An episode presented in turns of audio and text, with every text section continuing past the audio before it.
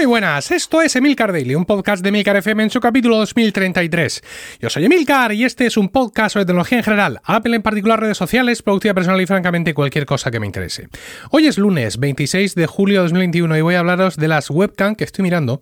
Pero antes, si te gusta Emilcar Daily pero quieres más, te recomiendo que te suscribas a Weekly, mi podcast privado semanal disponible en emilcar.fm barra weekly por 5 euros al mes. Más de 160 capítulos ya publicados y uno nuevo cada viernes hablando de Apple, tecnología, productividad, podcasting, temas de los que debatimos todos los días en un grupo privado de Telegram. Únete ya a los más de 500 suscriptores de Weekly entrando a emilcar.fm barra weekly. Bueno, eh, el capítulo, este capítulo no ha salido a su hora habitual, que es en torno a las 7 de la mañana hora española peninsular, pues porque me fue imposible, literalmente. Ya sabéis que yo grabo ahora el weekly el, el, día antes, y bueno, la reforma del estudio y todo lo que tenemos que hacer en casa de meter y sacar y organizar me lleva, me lleva a maltraer. Ahora mismo estoy grabando en el estudio, el estudio que está casi terminado, no tengo mesa. Eh, estoy grabando con un micrófono condensador, que tampoco es el micrófono que, voy a usar aquí. Estoy usando el, mismo micrófono de, la calle. Y bueno, la verdad es que la sensación es, es, muy buena, es muy buena. Evidentemente esto no es una insonorización absoluta, porque eh, a nivel doméstico eso es eh, muy caro y muy complicado, pero sí, bueno, la, diferencia, mm, sobre todo una vez que estás aquí dentro, es, es, muy, muy evidente. Así que, bueno, pues eh, aquí estoy, no es, la, no es como yo había soñado hacer la primera grabación en el estudio, pero mm, es, la que es y es la que, la que tenemos. Un nuevo estudio que me va a dar lugar a un nuevo setup en el cual yo pues ya había pensado eh, volver a usar un monitor externo. Estoy muy contento de trabajar directamente con el MacBook Pro 16 pulgadas, pero bueno, eh, nunca está de más hacer más pruebas y pues eso, quería comprarme un monitor 4K externo como el que le compré a Rocío, un LG, el que le compré para su oficina y trabajar con el MacBook Pro en modo, en modo clamshell. Claro, haciendo esto voy a necesitar hardware adicional porque pierdo la webcam que lleva incorporado el, ordenador que eh, ya sabéis que es, son estas webcam de 720p que Apple nos sigue poniendo que, bueno, pues sí, que mejorada con inteligencia artificial. Bueno, por una webcam buena, en condiciones, una webcam correspondiente al año 2021, y no tendrás que hacer hechizos de inteligencia artificial ni comprometer parte del rendimiento del procesador en suplir tus deficiencias como fabricante de hardware. Pero bueno, eso es otra historia. El caso es que, eh, bueno, he estado mirando, nosotros en casa tenemos una Logitech C920, que es una de las, de las grandes del sector, va a 1080p, es una webcam fantástica, y esta es la que está siempre montada sobre el monitor Dell que usa Rocío. Eh, a priori no tendría por qué haber ningún problema porque no vamos a estar nunca los dos en el estudio haciendo videoconferencia al mismo tiempo. El tema está en que ella en ocasiones se la lleva al despacho cuando tiene que de allí pues tener videoconferencias o dar clases por idénticos motivos. Ella allí usa el MacBooker en modo clamshell con el monitor grande y entonces pues esa webcam va y viene. Aparte, como dice Víctor Correal que me quiero hacer youtuber, aunque yo todavía no lo sé, pues será cuestión de eh, prepararme para el momento. He estado mirando varias cámaras, evidentemente pasado por Logitech y he visto su Stream Cam que cuesta en la web 159 eh, euros. Tiene resolución 1080p a 60 frames por segundo. Eh, se puede girar, cosa un poco rara para sacar vídeo en vertical.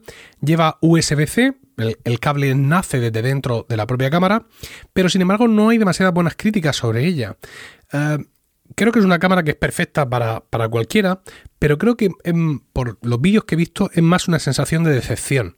Es decir, una cámara que se llama StreamCam, que está preparada para streamers y sin embargo no cumple con lo que Logitech tendría que haber eh, conseguido eh, con esta cámara, ¿no? Dicen que tiene muy buena imagen, pero hay muchas características peores que otras Logitech que ya existen, como por ejemplo los 78 grados de campo, de campo visual, eh, que es un campo visual que comparte con la cámara que yo ya tengo y su familia. Os he dicho que yo tenía una Logitech C920, bueno, pues la serie C900 lo que sea, está ahí, hay varios modelos, evoluciones de ese modelo que, yo tengo, que es una cámara buenísima. La más cara cuesta en la web de, Logitech 139 euros, lo cual, insisto, es curioso porque parece que el fabricante me quiere decir que la StreamCam es superior cuando mm, no está tan claro. Es decir, no hay... Eh, cuando busco encuentro más decepción que otra cosa, pero insisto, no es que la cámara sea mala en sí, es que no cumple con lo esperado o que no mejora muchísimo lo que ya existe, ¿no? Esa es un poco la sensación que, me está dando. Eh, en concreto la mía, la 920, mm, tiene 1080p, pero es a 30 frames por segundo la imagen, mientras que la StreamCam o cualquiera de las, de las nuevas de la serie C9XX también estarían en esos 60 frames por segundo, aunque mantendrían los 78 grados de campo visual. Nos pasamos eh, ya, digamos, a la parte alta de la gama de Logitech con la serie Brio, donde encontramos dos cámaras que también cuesta diferenciarlas, es curioso esto. Una es la Ultra HD Pro y la otra es la Stream, ¿no? La Brio, la Brio Stream. En la web ambas cuestan eh, en torno a los 250 euros. Una un poco más barata, otra un poco más cara, pero la diferencia de precio no, es muy ostensible. Eh, en algunos sitios la encuentran mucho más barata. Por ejemplo, en PC Componentes he visto la Ultra HD Pro por 160 euros. Las diferencias, pues están claras. Ambas tienen un, eh, un, ángulo, un campo visual de 90 grados, muy superior a la StreamCam. Eh, la Ultra HD Pro llega a 4096 por 2160, mientras que la Stream de esta serie Brio se queda entre 1840 por 2160. La eh, Ultra HD Pro llega a 90 frames por segundo, mientras que la otra se queda en 60 frames por segundo. La primera, siempre Ultra HD Pro, la primera, Stream, la segunda, familia Brio. La primera tiene eh, seguimiento facial y la segunda no. La primera tiene reducción de ruido y la segunda no. Y la primera es más popular, más conocida, mientras la segunda, sin embargo, está más disponible en diversos mercados. Esto ya es una cuestión de, distribución, ¿no? Y bueno, pues una vez más también es curioso cuando la quieres comprar, que una la encuentras sí, pero la otra no, pero sin embargo, si te vas a otra tienda, una no y otra sí. Bueno, así, así están las cosas. Esto sería en cuanto a la familia Logitech, ¿no? Luego, en, el weekly del viernes pasado, dediqué una sección a hablar del gato todo seguido y en minúsculas, y de todos los productos fantásticos que tiene y cómo la empresa ha sabido evolucionar y adaptarse de fabricar sintonizadores de televisión para el Mac a fabricar cualquier cosa que un creador de contenido pueda necesitar. En ese sentido también tenemos una, una webcam del gato que se llama Facecam y mm, dicen que está pensada para creadores, ¿no? Tiene un software de configuración espectacular que hace muchísima magia y luego cualquier preset que tú mm, construyas para tu cámara, no, estoy con el portátil, estoy en el estudio, estoy en la calle. Todos esos presets los puedes guardar dentro de la propia cámara, lo cual es interesante porque puedes invocarlos luego en cualquier ordenador. No, no hace falta que sea con tu ordenador, lo cual está, eh, está bastante, bastante bien. Tiene un gran comportamiento con poca luz, esto lo han subrayado mucho pero no llega a los 4K de la serie Brio, sino que se queda en 1080p y 60 frames por segundo, pero me llama mucho la atención que su publicidad dice 1080p a 60 frames por segundo reales, ¿no? como, dar, como dándonos a entender que otras cámaras que prometen lo mismo no lo hacen realmente, o que usan algún tipo de interpolación de frames por software o no se sabe qué. Tiene también conexión USB-C y eh, cuesta 200 euros. Lo que pasa es que en el momento de, grabar este podcast eh, solo he podido encontrar en la propia web del gato a este precio. En, PC Componentes no está y en Amazon mm, la encuentras en otros compradores y a precios por encima de los 300 euros. Su ángulo de visión es de 82 grados. Pero claro, mm, pensando en todo esto, si Víctor Correal tiene razón y yo me voy a hacer youtuber, aunque todavía no lo sepa, eh, ¿qué sentido tiene estar buscando webcams? ¿no? Quizá debería comprarme la, cámara por excelencia que usan los vloggers con, con V, ¿no? La gente que hace videoblogs, que pues supongo que varios, pero una de las más conocidas es la Sony ZV1 que insisto es una, es una cámara, una mirrorless, muy, muy conocida en el mundo de, de, YouTube. Pero claro, como diría mi mujer, ¿dónde hay un cañón para matar esta mosca? Porque hablamos de una cámara que cuesta 700 euros y que evidentemente se sale de todo esto, de todo esto que estamos, que estamos viendo, ¿no? Porque la cámara más cara de todas estas, bueno, pues la, la, serie Brio ya os he dicho que en la web de Logitech dice que 250, pero insisto, la Brio Ultra HD Pro que parece ser la mejor de las dos, está en PC Componentes hoy por 160 euros y tienen 4.000 unidades. Es decir, que te puedes aburrir ahí a comprar cámaras de estas, ¿no? Y si me quiero ir mm, simplemente al precio más caro, porque sí, la, la Facecam del gato cuesta 200. Entonces, pues saltar de todo esto a 700 pues yo qué sé.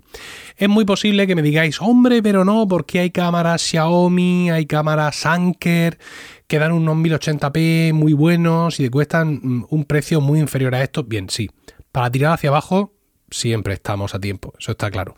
Lo, lo interesante cuando uno, creo, cuando uno hace una prospección del mercado, es mirar el tope, ¿no? Eh, ¿Qué, ¿Cuáles son las mayores características que me puedo, que puedo conocer? ¿Cuáles son, mm, cuál es el mayor precio al que me puedo enfrentar? Y de, y de esas características tope, cuáles son para mí las imprescindibles y hasta dónde puedo conseguir bajar de precio sin perder esas características. Sería más o menos la, eh, la, estructura. O, por otro lado, me toca algún juego de azar y entonces ya me compro lo que me dé la gana. Que no, no, creo que sea el caso porque según he estado comprobando y según mi propia experiencia, para que te toquen los juegos de azar tienes que jugar, que es algo que yo no hago.